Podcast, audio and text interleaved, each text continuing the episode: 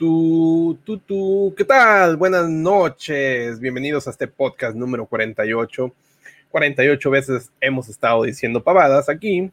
Y este podcast va a ser un tema interesante como todos, saliéndonos un poquito de eso la programación, diario hablar de C Sharp, Angular View. Entonces, ¿por qué hablamos de estos temas aquí en este podcast? Porque creo que nadie los habla desde una temática, una, más bien desde una perspectiva de programador, de los que hacemos esto al final de cuentas, transhumanismo. Yo veo que ya hay gente aquí, eso me agrada. Estamos transmitiendo en Facebook, Twitch y, y YouTube. Un saludote, Roberto Canala. Saquen las heladas. Sí, hay que sacar las heladas. Deberían todos traer una. Muchos saludos. Fernando, Mastro Prieto.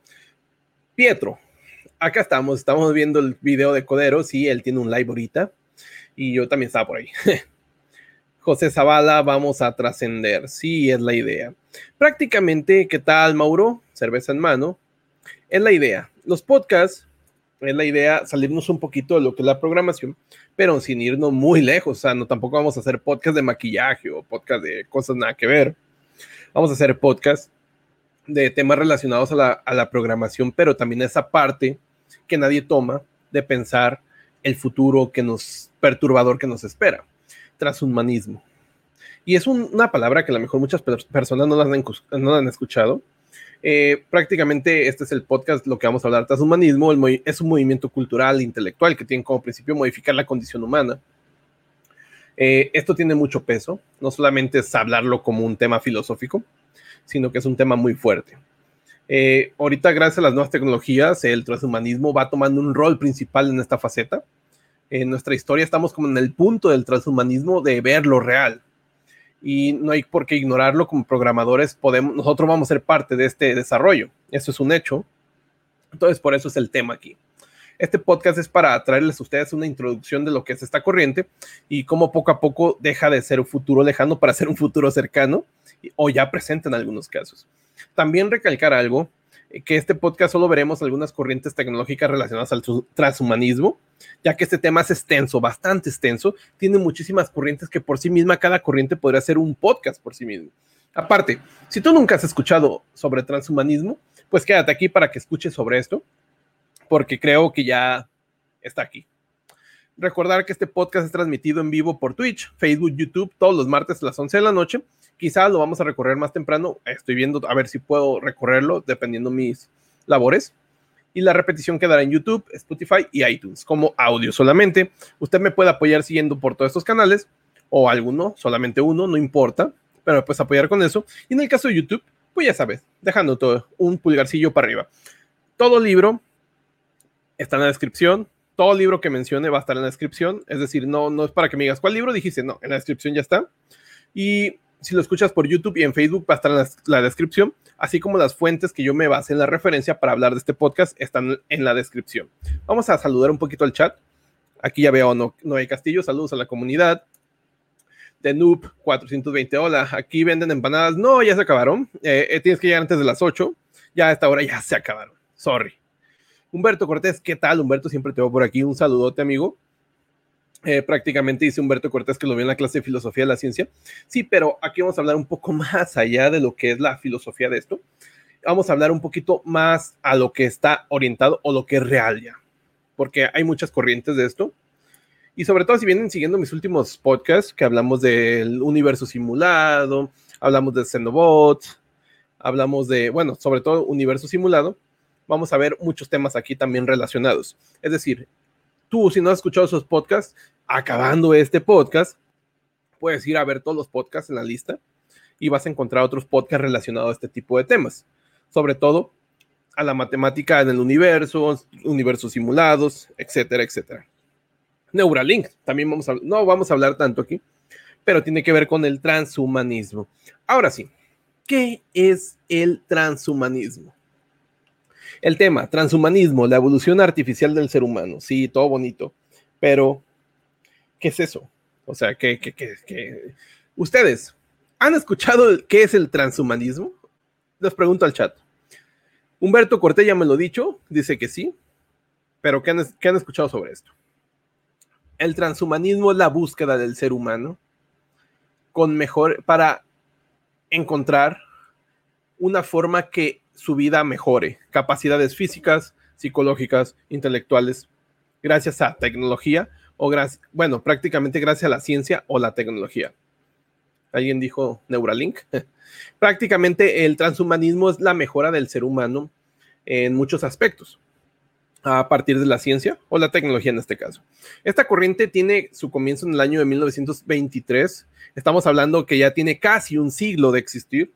Gracias al genetista, es decir, los genetistas fueron los que comenzaron con esto. Eh, JBS Haldane, en su ensayo Dicalo e Icaro, la ciencia y el futuro, aunque su pensamiento era más orientado a la eugenesia. La eugenesia, si han visto la película de 300, es algo por ahí, nada más que eso este extremo. La eugenesia es el mejoramiento de los rasgos humanos con intervención manipulada o manipulación genética. Obviamente en la película de 300, eh, los deformes los sacrificaban o los aniquilaban por el hecho de ser deformes, es que no aportaban a la raza humana. Esta corriente de la eugenesia es una corriente muy, uh, estaba hasta avalada por Tesla, pero en otro tema no tan, no tan extremo. Por ejemplo, Tesla estaba de acuerdo, o es lo que se dice, en la eugenesia a nivel de los asesinos, es decir, los asesinos no deberían reproducirse. ¿Por qué? Porque un asesino ya tenía tendencia psicópata o no debería tener hijos porque tendrían tendencia psicópata. Es lo que decía. Bien. Entonces, la eugenesia era algo de lo que estaba hablando Helding para mejorar la capacidad humana. Por medio, ya estamos hablando de una manipulación o una intervención. Eh, me acordé de un libro no sé si han escuchado un libro que se llama Mundo Anillo. Mundo Anillo, sobre todo los que juegan Halo, que no tiene nada que ver más que solamente el mundo. Es un mundo que es un anillo alrededor de una estrella, que este anillo está hecho de artificial y es un anillo, imagínate que está la, la estrella aquí y un anillo alrededor, y este anillo es parecido a una esfera de, creo que se llama Dixon, pero es un anillo. Este anillo da vueltas por su estrella y obviamente tiene otros paneles entre el anillo y la estrella que hacen el trabajo de día y noche. Mundo Anillo es un libro, bueno, son varios, es toda una obra, este de Larry Niven, Larry Niven. Este, me acordé porque este me acordé de este, de este libro, ahorita me acuerdo apenas. Me acuerdo porque hay una persona que va a excursionar ese anillo, porque en ese libro, es un poquito de spoiler, dicen, ah, mira, descubrimos que hay un anillo que descubrió, que, que, construyeron una raza, pero no sabemos quién, pero la raza que construyó ese anillo debe ser tan avanzada, más avanzada que nosotros. Entonces es un libro futurista donde se llevan a una persona, aquí viene el punto de la eugenesia, que se supone que esta persona se la llevan porque había, para procrear seres humanos, había un sorteo. Entonces este sorteo se hacía una vez y los ganadores ya eran porque tuvieron suerte, procreaban una nueva generación. Esta nueva generación otra vez hacía un sorteo y los ganadores volvían a tener suerte, pero venían de una segunda generación de dos veces ganadores de suerte. Entonces se llevan una persona que era de la sexta, quinta o sexta generación. Entonces era una persona que en teoría, o la hipótesis del libro, era que era una persona que iba a tener en su genética suerte porque era la quinta o sexta generación de tener suerte en el sorteo. Entonces esta persona resulta que allá en el, mundo anillo tiene muchísima suerte y por gracias a su genética. Obviamente es, ciencia ficción, pero me acordé por eso, porque es la manipulación o la intervención, no necesariamente por tecnología, sino simplemente todos los que van a tener hijos tienen que ganar un sorteo. Mundo Anillo, un libro recomendado. Es ciencia ficción, es muy bueno. Eh, son varios libros, yo he leído solamente los dos primeros, Mundo Anillo y el de los ingenieros del Mundo Anillo, creo que se llama. Creo que se llama el segundo, pero son muy buenos, sobre todo el segundo. Bien, volvamos al transhumanismo. Discúlpeme por irme poquito, porque si me pongo a hablar de libros, aquí nos quedamos hasta las 2 de la mañana. Leo mucho. Bien, el transhumanismo. Esta corriente comenzó a tener más fuerza en los años 60 gracias a la llegada de un concepto, un concepto que conocen mucho aquí, la inteligencia artificial la inteligencia artificial de la mano de Marvin Minsky, empiezan a decir, ok, el transhumanismo podría estar apoyado en la inteligencia artificial. Recordemos que la inteligencia artificial no tiene tantos años, pero es hasta principios de los años 80 que se comenzó a crear el concepto formalmente, en reuniones de pensadores donde debatían temas relacionados a las corrientes, se juntaban, tomaban cerveza y decían, hay que hablar del transhumanismo. Ah, sí, mira, no, fíjate aquí. Al igual que la ciencia ficción tomó gran parte de esta corriente acumulando ideas de humanos inmortales, unidos a máquinas. De esto hay de sobra libros, como Mundo Anillo, y películas de la época también.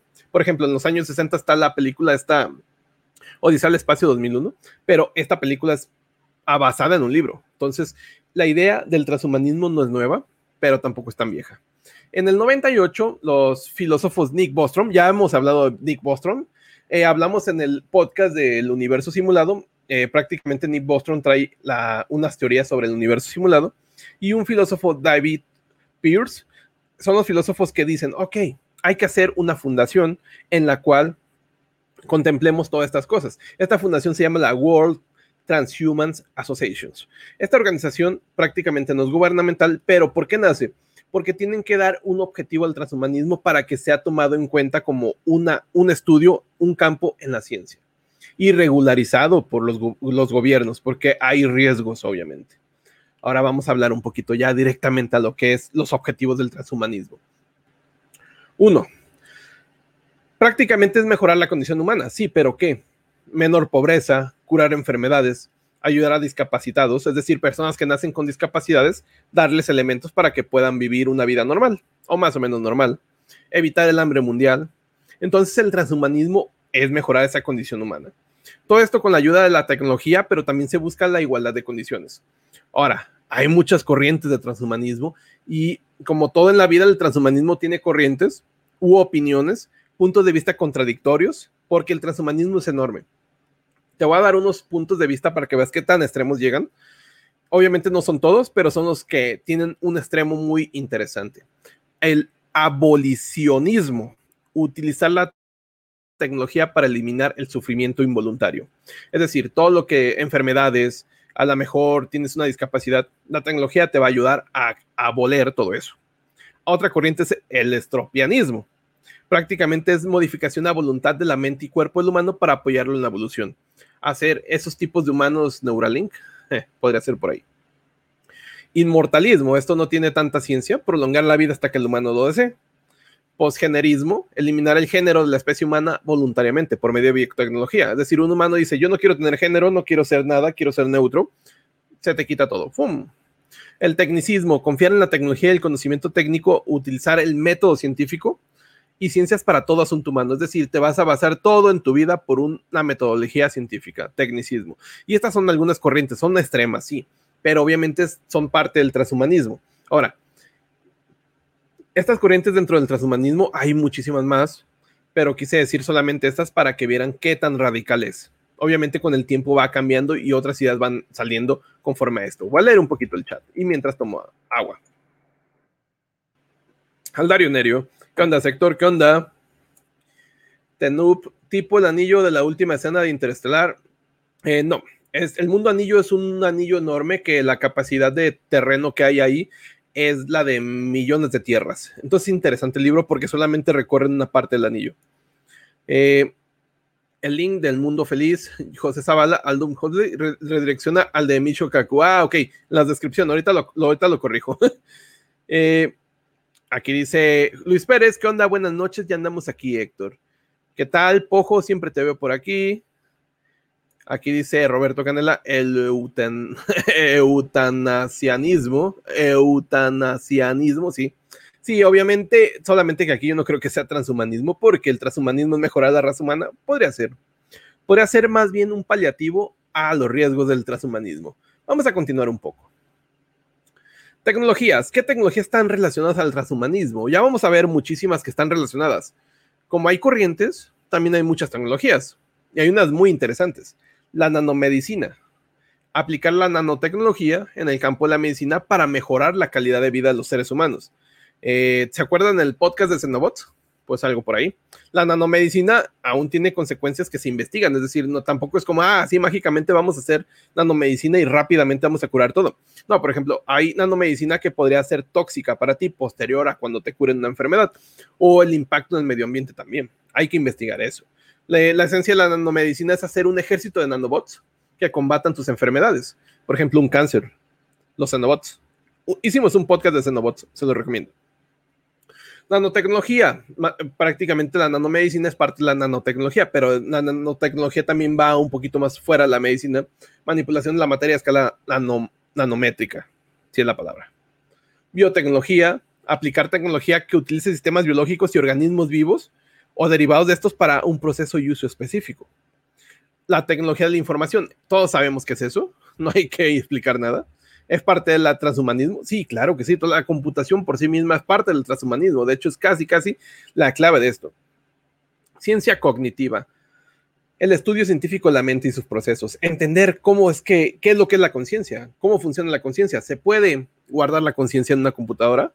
Ciencia cognitiva. Otra tecnología, realidad simulada. Simular la realidad en la que vivimos. Ya hablamos en todo un podcast de esto.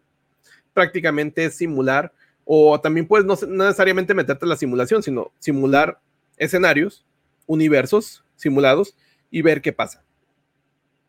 Inteligencia artificial, simulación de la inteligencia por medio de máquinas. Aquí la pregunta es, ¿ya sabremos qué es inteligencia? Queremos simularla, pero ya sabemos qué es eso.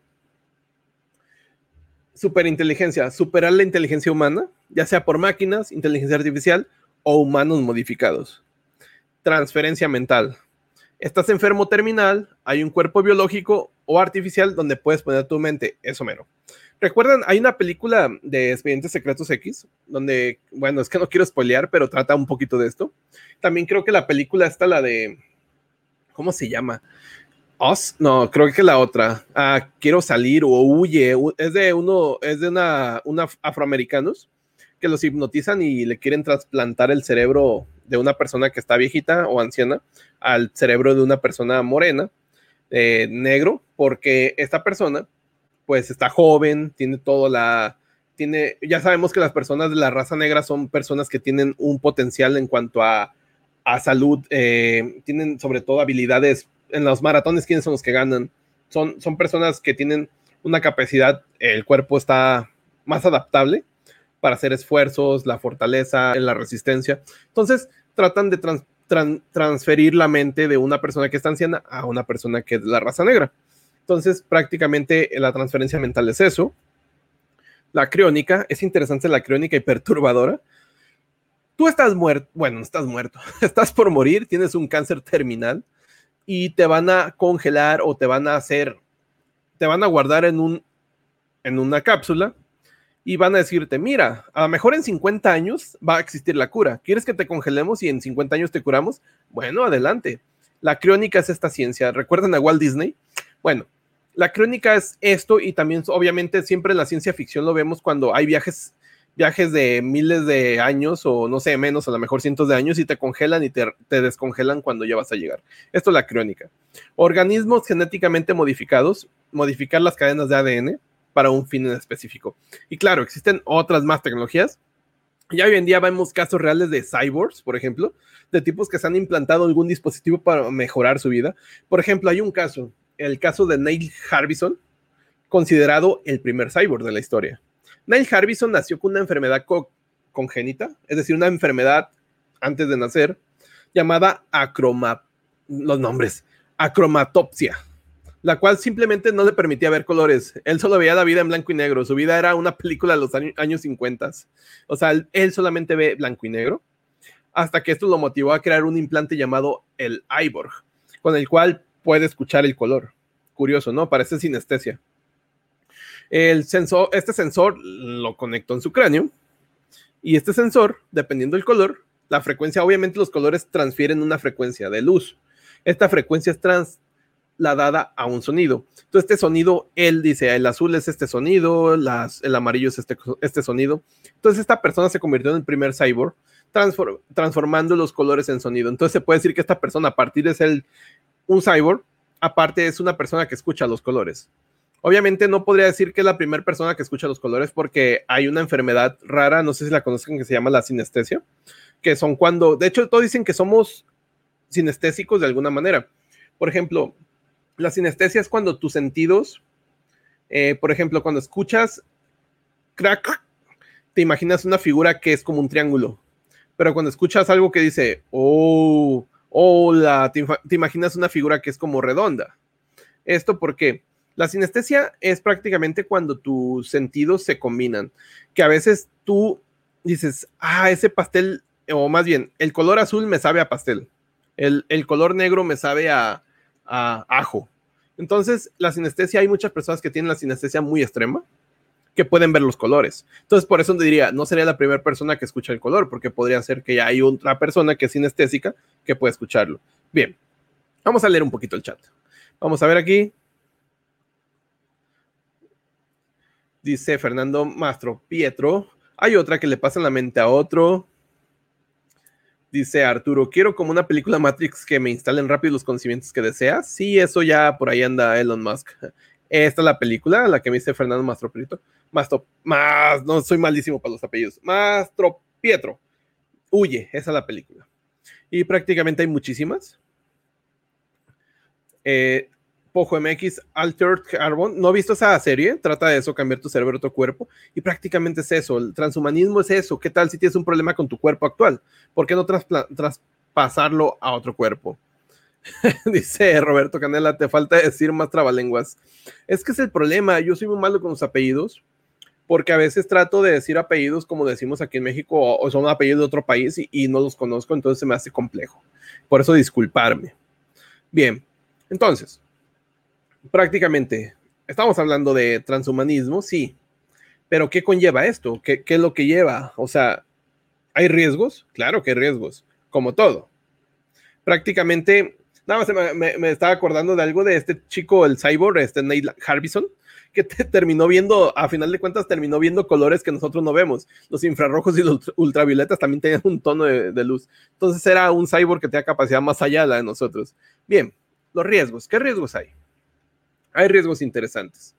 Eh, prácticamente están los riesgos.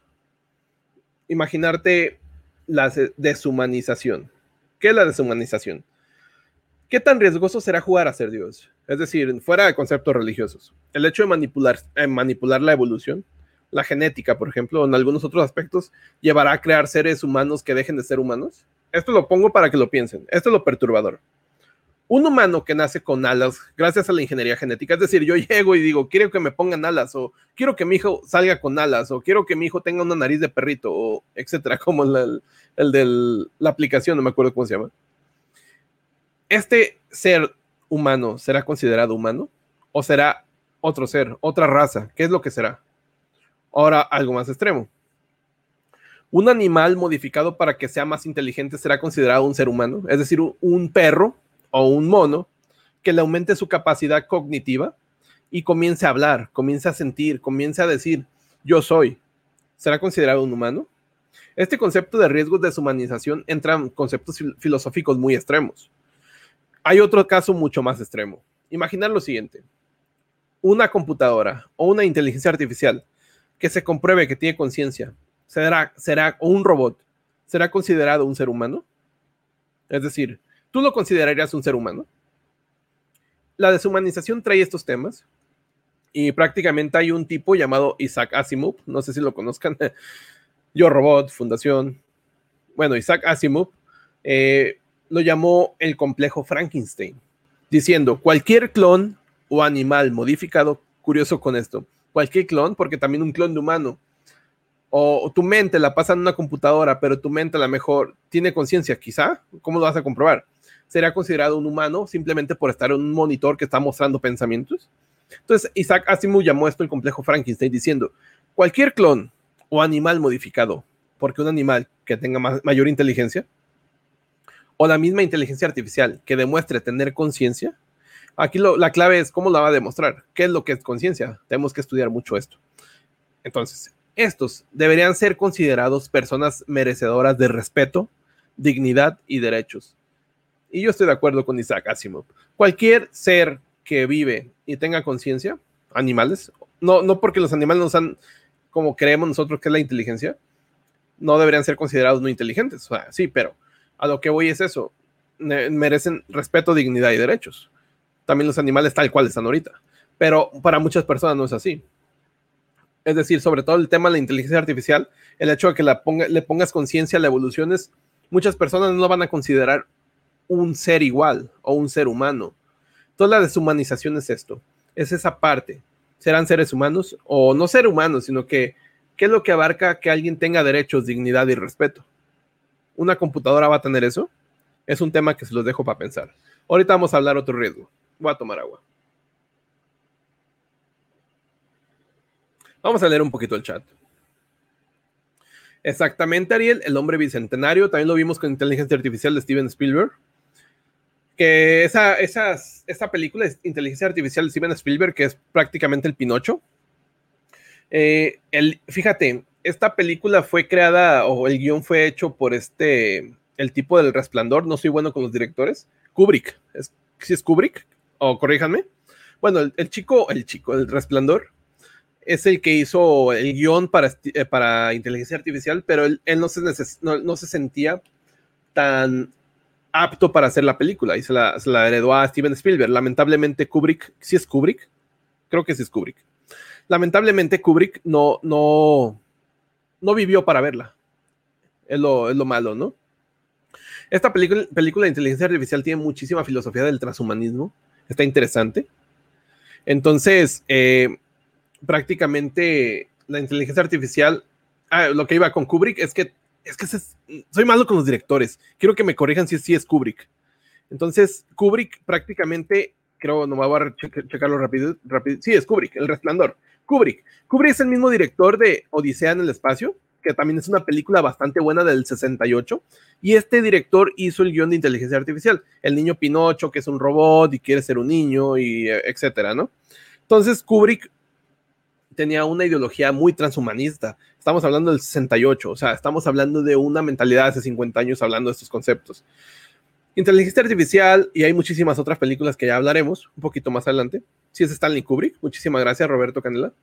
Es que soy malo con los, con los nombres de los directores, no soy tan cinéfilo, pero sí he visto películas de ese tipo y me gustan. Mauricio Cam, excelente tema, Héctor. Esa es la idea. The 420, ¿has visto Tau? Creo que vi algunos episodios. Nada más no, no llegué a verle el colapso. Vamos a ver un poquito más de comentarios. es cierto, Julián David Perdomo a Tejortúa. Héctor siempre sufre con apellidos. tienes toda la razón. Prácticamente los apellidos soy muy malo. Dice Geseba, quimera. Las quimeras es prácticamente algo parecido a un animal que es transformado, pero también un ser humano puede ser transformado antes de nacer. Lo modificas genéticamente para que sea mejor o más apto. Y pues prácticamente eso sería considerado un humano o no sería considerado un humano. Esa es la idea. Vamos a hablar, hablar de otro riesgo. Ahí les va. Y esto lo vamos a ver quizá en los siguientes 10 años. División genética. Ya sea que un grupo de seres humanos se convierta en cyborg o se haga modificaciones por medio de implantes, chips o lo que sea. Meterte ahí algo, no sé. Neuralink, pum. Mejorando sus capacidades podría crearse una división de raza ya que este tipo de modificaciones podrían no estar al alcance de toda la sociedad, por lo cual es posible que la humanidad se divida en dos o más divisiones. Por ejemplo, ¿han visto Gattaca? La película Gattaca habla sobre esto. La raza que es modificada genéticamente, toda guapa, de ojo azul y everybody, ¿no? Entonces, esta, esta raza es superior a la raza que es la natural o la artesanal. Entonces se hace una división de, de, raza. el ser humano ya no es uno o dos, ya son dos razas. También lo vemos en el libro de la máquina del tiempo, que obviamente no tiene que ver mucho con el humanismo, pero ahí vemos el, hay, el tipo viaja al futuro, no sé a qué año, pero viaja muy lejos, donde la raza humana ya son dos, una que vive bajo la tierra y una que vive arriba. Y se supone que arriba, la, la, raza de la tierra que vivía arriba, es la raza que siempre tuvo dinero, que fue la feliz, y se la pasaban bailando, disfrutándolo. Máquina del tiempo, hablo del libro, no de la película. Es decir, es distinto, porque ya vi la película y no tiene mucho que ver con el libro. Y la raza de abajo eran los obreros, los que siempre sufrían, los fuertes, los más aptos en un futuro incierto. Entonces se dividió la raza humana. Pero aquí obviamente Máquina del Tiempo no tiene que ver mucho con transhumanismo, pero podría pasar algo de este tipo. Gattaca también lo vemos en el, en el libro del Mundo Feliz. El Mundo Feliz, tú dependiendo tú cómo nacías, eras un alfa, un beta, un gamma. Y esa es una división genética. Ese es un riesgo que puede venir con el transhumanismo. ¿Por qué? Porque ahorita mismo, ¿quién se va a implantar un Neuralink? ¿Quién tiene el dinero para hacerlo? Van a tenerlo las personas que son millonarias. Entonces, esa persona, no estoy hablando exactamente de ese dispositivo, fue un ejemplo, Pero imaginemos un dispositivo hipotético que te aumente la inteligencia. Entonces, una persona multimillonaria se lo inserta y es súper inteligente por 100 humanos. Es decir, la inteligencia que tiene es mayor a 100 humanos juntos. Entonces, esta persona tiene muchísimo más este, alcance, muchísima más ventajas para crear cosas, ideas, nuevas empresas, porque tiene esa capacidad, pero siempre tuvo la capacidad para hacerlo así, porque tenía el dinero. Entonces, ¿qué pasa con los que no, con los que no tenemos esa capacidad? Pronto van a pasar 100 años y esas personas que tuvieron siempre dinero van a ser todavía más poderosas porque van a tener más dinero, porque van a tener sobre una ventaja enorme sobre nosotros.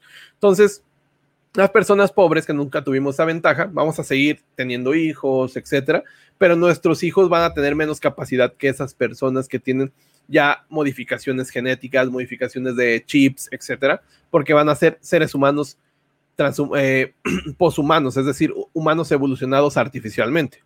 Entonces aquí va a haber una división de razas y este es el otro riesgo que yo hablo.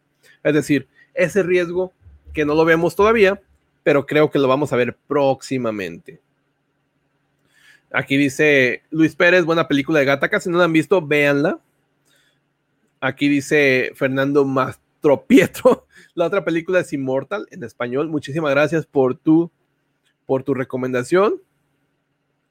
Eh, prácticamente también es esa idea porque nos hace pensar en ese tipo de películas. También hay libros, ahorita vamos a hablar un poquito de libros. Hay libros de ese transhumanismo porque fue de repente un boom a partir de los años 80, 70 de esto. El libro Mundo Anillo también trae mucho de transhumanismo porque las personas son inmortales. Entonces ahorita vamos a hablar de otro riesgo que va por ahí. Entonces, dice Martín Hernández, la esencia humana no puede ser destruida por ideas genéticas del hombre, no creo, no creo pueda mejorar inmortalmente al hombre. Eso es la idea, es una idea muy, muy respetable, pero hay quienes no, piensan así, hay quienes piensan que van a ser, a ser humanos inmortales. Por eso está este punto del transhumanismo y hay muchísimas personas que están haciendo lo posible por hacer seres humanos inmortales. Entonces, aquí dice algo que me gustó de Pojo MX. Hablas de razas, pero con la modificación genética ya es cosa de especies, tipo Iron Legend. Así es. Ese libro, I Am Legend. I Am Legend, el libro, no la película. Olvídense, Will Smith, el libro. Tiene razón, Pojo MX. El libro, no quiero espolear, pero habla de dos razas. Y habla de quién es la raza buena y quién es la raza mala. Léanlo. Creo que es Richard Matheson, ¿no? El, el escritor. El mismo escritor que hizo el libro de este de. Que casi todas las películas de Hollywood buenas son libros, ¿eh? El libro de este. Más allá de los sueños, donde sale Robbie Williams, también es el mismo escritor. Entonces, casi muchos, ya muchos libros, muchas películas que hemos visto que son buenas son libros. Jurassic Park es un libro. La uno. No hablo de las demás. Las demás son un fiasco. Entonces, muchos libros, me gusta hablar de libros porque yo leo bastante. Entonces, si aquí nos quedamos con libros, me, me, muero. O sea, me quedo aquí hablando y hablando. Vamos a hablar del siguiente riesgo. El mal uso de la tecnología. ¿Cómo te vas a hacer la modificación? ¿Vas a ir a un centro, un hospital, una empresa, un lugar? ¿A dónde vas a ir? Este lugar, ¿qué es lo que te va a hacer?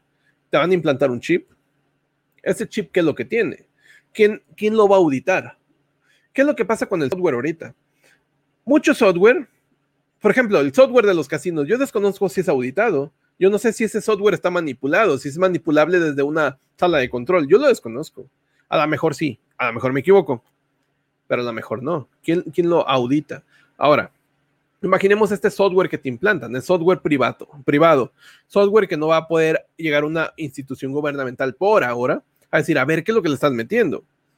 Van a pasar algunos años, como siempre pasa, de decir, ah, mira, vamos a hacer marchas para que ese software se regule y que se vea, se libere y qué es lo que hace. Van a pasar muchos años. Mientras eso pase, ¿qué es lo que va a pasar? Tú vas a meterte un chip de alguien que no sabes, una empresa, un hospital, lo que sea, y qué es lo que trae. ¿Tú sabes si no hay un backdoor ahí? Neuralink, te lo instalas. ¿Tú sabes si Neuralink no está mandando cosas de tu cerebro a un servidor? El mal uso de la tecnología. O que te esté espiando. Te está espiando tus gustos. Como lo hacen las redes sociales. Así lo hacen. Entonces, de que haces un link, un clic en un like, eso ya es espiarte porque saben quién lo dio, a qué hora lo diste y antes que, cuál, cuál fue el trazo que, que te hizo llegar a ese link o a ese like. Por ejemplo, en Facebook Ahora, esto aplícalo en tu mente, en tu cerebro, algo que está insertado en tu cabeza. ¿Tú estás seguro que eso que está insertado no tiene un, un rastreo? No estás seguro hasta que exista regulación de esto. Mientras no exista regulación de esto, es un riesgo fatal. Y este riesgo, pues ahí va, va a estar existiendo. Dice Pojo MX, se supone que las leyes de los juegos del gobierno nos auditan. el gobierno. el gobierno. El gobierno no puede ni limpiar la basura a la calle, andar auditando eso. Esta película me gusta, Nueve Castillo, la película Trascender con Johnny Depp está muy interesante, claro, él, él es eso mismo, trascender, transhumanismo, va por ahí la palabra. Obviamente, esta no me gusta hacer spoiler, pero es algo parecido a esto, un tipo que se mete en una computadora y evoluciona. Tan tan. Eso sí, y fíjate que no tuvo tanta repercusión esta película, no, no fue como muy bien adaptada, muy bien abordada por muchos, quizá muchos no la entendieron. Eh, dice Julián Sánchez, saludos Héctor, la inmortalidad según la capacidad económica, la vi una película llamada El precio del mañana, muchísima recomendación, varias películas que han mencionado los voy a ver. Entonces, dice Poco MX, y con los celulares no sabe uno si lo espían o no. Imagínate ahora te vas y te pones un chip en la cabeza. No sabes si te espían. O qué hacen con tu información que están recolectando en tu cabeza. Esto dice Alejandro Guevara, el soft de casino es auditado por una asociación de juegos en USA. Esto otorga los permisos para distribuir un juego. Estos tienen reglas en las que cada determinado tiempo pagan sí o sí. En México hay algo llamado corrupción y dudo que ese software llegue como tal. ¿eh? Bienvenido a México. Una vez le dije a unos chicos de las Filipinas que me decían, ¿cómo es posible que el software sea así? Digo, welcome to Mexico, man es que prácticamente en los países de Latinoamérica, no todos, o a mejor sí todos, la corrupción es muy fácil. Es algo de pan de cada día. Te auditan el software, sí, pero con un poquito billete por abajo, ese software se deja de auditar. Entonces, pues eso es el punto que yo, yo, yo hablo aquí. Esto también es otro punto. Gap González, creo que es eso. ¿Qué pasaría si un virus informático invadiera el cerebro humano? ¿Podría cambiar su personalidad o la enfermaría? Aquí es el punto. Aquí hay otro tema que podríamos hacer otro podcast más adelante, la computabilidad del cerebro. ¿Un cerebro realmente se puede transportar a una computadora hecha bajo la arquitectura von Neumann? Yo creo que no. No es tan sencillo. No es tan fácil como solamente ser bits, es decir, ceros y unos. El cerebro humano hay una, hay una corriente que defiende Roger Penrose que habla sobre la inteligencia artificial, que él no está de acuerdo, o más bien él ha demostrado, según sus hipótesis, porque son hipótesis, obviamente demostrado creo que fue muy banal, sus hipótesis hablan de que la inteligencia artificial o el hecho de la mente, como funciona, no se puede meter en una computadora por el simple hecho que son mecanismos distintos. un cerebro funciona bajo, reglas cuánticas, una computadora funciona bajo reglas mecánicas. La mente nueva del emperador de Roger Penrose. Ahí pueden leer todo esto sobre él y cómo lo defiende. Entonces también eso hablar de que tu mente se puede meter en un cerebro realmente, realmente terminarías siendo tu mente o terminarías siendo simulada tu mente. Son dos cosas distintas. Entonces, ahora, un virus metido desde un concepto mecánico, la computadora funciona bajo reglas mecánicas, no de que sean no sean engranes, sino que funcionan bajo reglas mecánicas en cuanto las operaciones digitales son reglas muy básicas, el 0 y el 1 forman tal, si haces una multiplicación con sistema binario, haces simplemente con puertas. Entonces, este sistema, realmente el cerebro funciona así, es el punto. El cerebro creo que funciona de manera más paralela, más parecida a una computadora cuántica. Entonces, aquí habla Geseba, está bueno La mente nueva del emperador, aún no lo termino. Es un libro que yo siempre recomiendo, La mente nueva del emperador de Roger Penrose. Ahorita lo voy a poner en la descripción. Entonces, voy a seguir con los riesgos, que porque los riesgos nos traen un poquito más a debate. El riesgo. Si hay humanos inmortales, ¿qué es lo que va a pasar?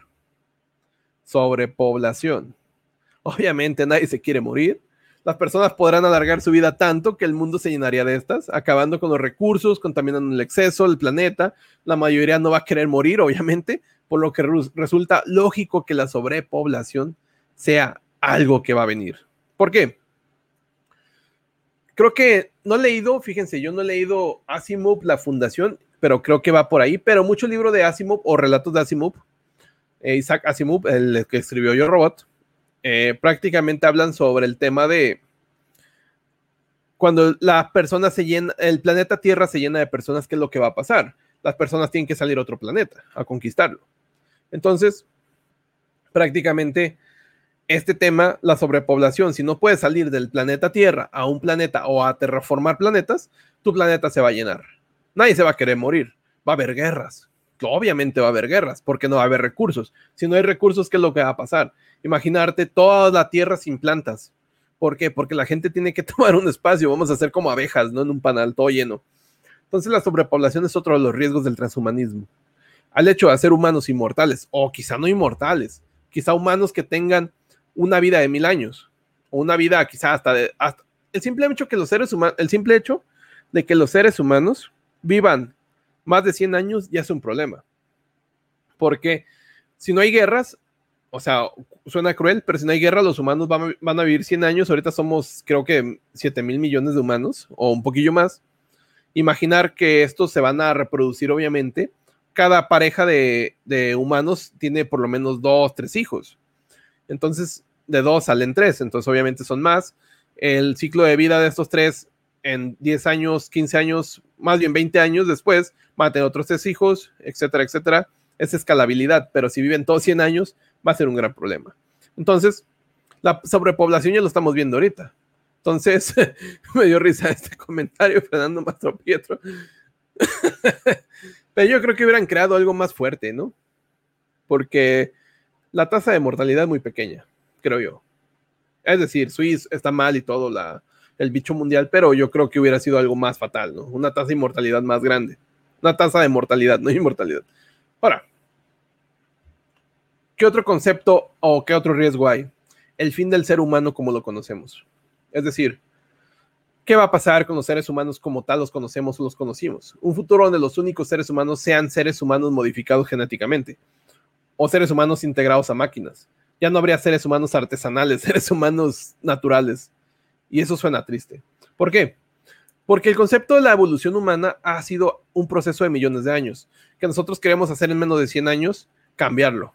Eh, a lo mejor es por el hecho del ego humano decir, quiero que no me dé el cáncer. Y está bien. Me tengo que modificar mi ADN o tengo que hacer Mm, nanomedicina. Hay conceptos del transhumanismo que son muy, no alejan al humano de ser un ser humano, al humano de ser un ser humano.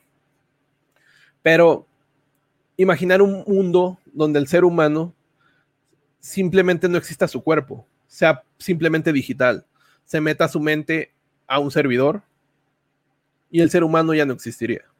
Esto lo hemos visto mucho en Black Mirror, por ejemplo, pero también eh, esto no es nuevo, no es de Black Mirror, esto ya lo veía, Isaac Asimov ya, había hablado de esto, mentes que se combinan con otras mentes en computadoras y la computadora prácticamente se hace una, una computadora que termina siendo un dios en el universo. prácticamente una computadora uniendo todas las mentes de los seres vivos. Pero el ser humano, su esencia, la que conocemos, el ser humano que toma una cerveza ya no existiría. Existirían seres humanos inmortales, capaces de todo, capaces de pensar, de tener el conocimiento imposible, seres humanos perfectos. Y para mí eso es aburrido. La perfección es aburrida. La perfección es un camino, para mí, esto es una opinión personal, para mí la perfección es un camino que no debe llegarse nunca. Para mí el camino es lo divertido de la vida. Mientras no llegues a la perfección, es lo divertido, porque en el camino, si eres perfecto, no va a haber una caída, una caída en la que te puedas reír. Decir, ay, me caí, ay, mi rodilla no va a haber una enfermedad. Quizá que no te pueda reír, pero sí que te haga apreciar más la vida. Quizá no va a haber una meta porque ya eres perfecto. No va a haber algo que digas, quiero lo logré esto, mira, pero vamos a lograr ahora eso más.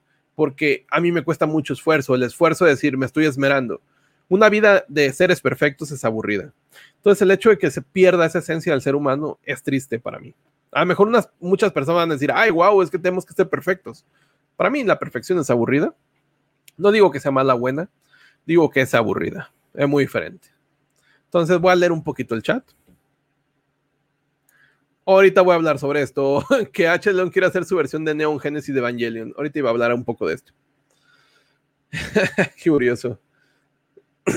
Dice Roberto Canela, tendremos que mutar antes de llegar a la inmortalidad, pero el, punto del transhumanismo es brincarnos todo eso, brincarnos la evolución, brincarnos la mutación, brincarnos la selección natural, brincarnos todo eso y hacernos adaptables a lo que nosotros creemos que es adaptable.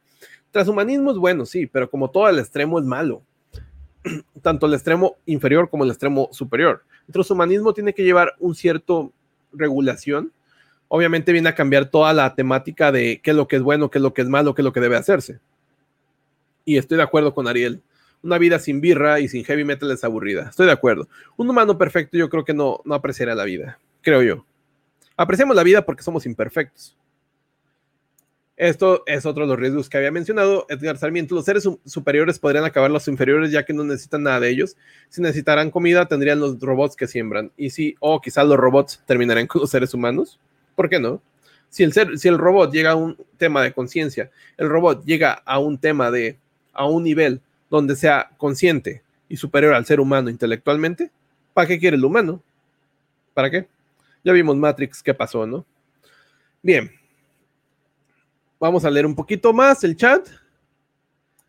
Dice José Zavala, me caí perfectamente. Jo, Estoy de acuerdo con Pojo MX. Se necesita el dolor para apreciar el placer. Estoy de acuerdo.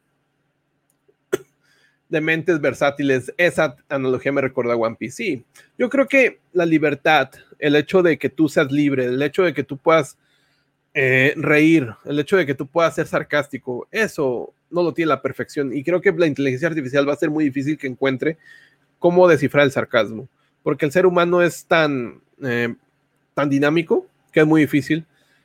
Es triste que no existiera ese ser humano que es dinámico, ¿no? Ese ser humano eh, que te sorprende. El ser humano que tiene sentido del humor. Entonces, vamos a seguir un poquito.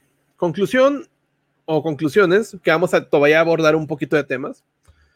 Hay un libro que les recomiendo llamado El futuro de la humanidad de Michio Kaku que dicen que en el link manda mi Shokaku. Ahorita voy a arreglar los links de la descripción donde se abordan estos temas. Pero hay otro libro llamado Un Mundo, Mundo Feliz de Aldous Huxley, junto con El Mundo Anillo de Larry Niven. Son libros que yo les recomiendo, que yo ya los he leído y me cambiaron un poquito la perspectiva de cómo veo la vida. Son esos libros que te cambian la perspectiva. Mundo Anillo por el futuro inmediato o un futuro de 100 años para adelante. Aldous Huxley con Un Mundo Feliz por lo que es la sociedad ya no tan 100 años adelante, yo la veo como a 20 años de cuando los humanos sean modificados genéticamente. Esa desigualdad que va a haber. La desigualdad siempre ha habido, ha existido. El racismo. Entonces, un racismo por simplemente quiénes son los que son naturales y quiénes son los que no son naturales. Eh, y hoy el día el transhumanismo gobierna en el cine, lo hemos visto en el cine en bastantes películas, hasta en el anime también, por ejemplo, en Gataka, le recomiendo Gataka, eh, existen sociedades donde ya están genéticamente modificadas. Matrix, si no la han visto, vean las tres. Bueno, nomás vean la uno, las otras dos son, no son tan buenas. El anime Neo Genesis Evangelion se compone por 26 capítulos, está en Netflix. Este anime se lo recomiendo porque trae una perspectiva de un reinicio. Es decir, el nombre te dice todo. Neo Genesis Evangelion. Y van a decir a este otaku, ¿qué me está diciendo? Pero véanlo, Nada más cuando lleguen a los últimos dos capítulos, véanlos, no los entiendan, véanlos, no los entiendan y rápidamente váyanse a ver la película. Porque estos dos capítulos hay un problema en cuanto a presupuesto, creo que ya no tienen presupuesto para terminarlos, pero vayan a verse la película directamente. Es decir, sí, véanlos, porque también tiene que ver, pero no van a entender ni pavada. Los dos últimos, de 26, creo que son 26. La serie Black Mirror, hay que, hay que considerar Black Mirror, es interesante. Muchos de sus capítulos, no todos, pero muchos tienen transhumanismo. Los videojuegos Metal Gear, mm, Dick Sex, este, Half-Life, también tiene que ver con transhumanismo. Y hace poquito jugué un juego, pero no me acuerdo cómo se llama. Lo están dando en PlayStation Plus. Bueno, no me acuerdo. Y prácticamente ahorita ya estamos inundados de transhumanismo por todos lados, por películas, series, novelas, libros, etc. Ahora mi duda es una solamente una. Pensar que estamos en el transhumanismo o no estamos, yo creo que ya estamos en un proceso de transhumanismo, es decir, estamos en el camino. Y simplemente llévense esto a la cabeza o llévenselo a, dormir hoy. Psicológicamente ya somos transhumanistas. A lo mejor no tenemos un chip, a lo mejor no tenemos un implante en la cabeza, pero créeme, si ahorita mismo tu celular suena una notificación, y tu celular se apagara porque se descarga la batería, vas a sentir algo desagradable. Créemelo. Quizá no necesitamos de chips, quizá no necesitamos de, de estar directamente conectados con dispositivos. Quizá psicológicamente ya estamos conectados y no nos hemos dado cuenta. Quizá ya somos esclavos de alguna manera, poco o mucho. Porque ese hecho de que tú sientas ya algo cuando te llega una notificación y el hecho de checarla rápidamente, no es tanto transhumanista, pero es más que nada el punto ese que quizá no necesitamos tener implantados un chip. Quizá ya somos manipulados y no lo sabemos. Recordar que todo libro en la descripción está. En YouTube y Facebook están los libros y las fuentes que me he tomado para hacer este podcast. Recordar que todos los martes a las 11 de la noche, horario México, son horas de podcast. Si eres nuevo aquí, estás llegando y quieres suscribirte, pues me ayuda bastante. Me ayuda bastante los likes, eh, tanto en Facebook, en YouTube. Ayudan bastante para tener que esto llegue a más personas. Recordar que la repetición va a estar en Spotify, iTunes y YouTube una vez terminado esto. Y pues ayudarme a compartirlo, que eso ayuda bastante. Muchísimas gracias a todas las personas que veo en el chat que hay bastantes. Y como todo, siempre recordar que todos los martes vamos a hacer este podcast, este tipo de podcast interesantes sobre temas, quizás no muy, muy, muy relacionados a programación, pero sí están relacionados de alguna manera. Y pues nada, muchísimas gracias a todos. Buenas noches. Y si les suena la notificación, hagan el reto de no verla hasta mañana. Adiós.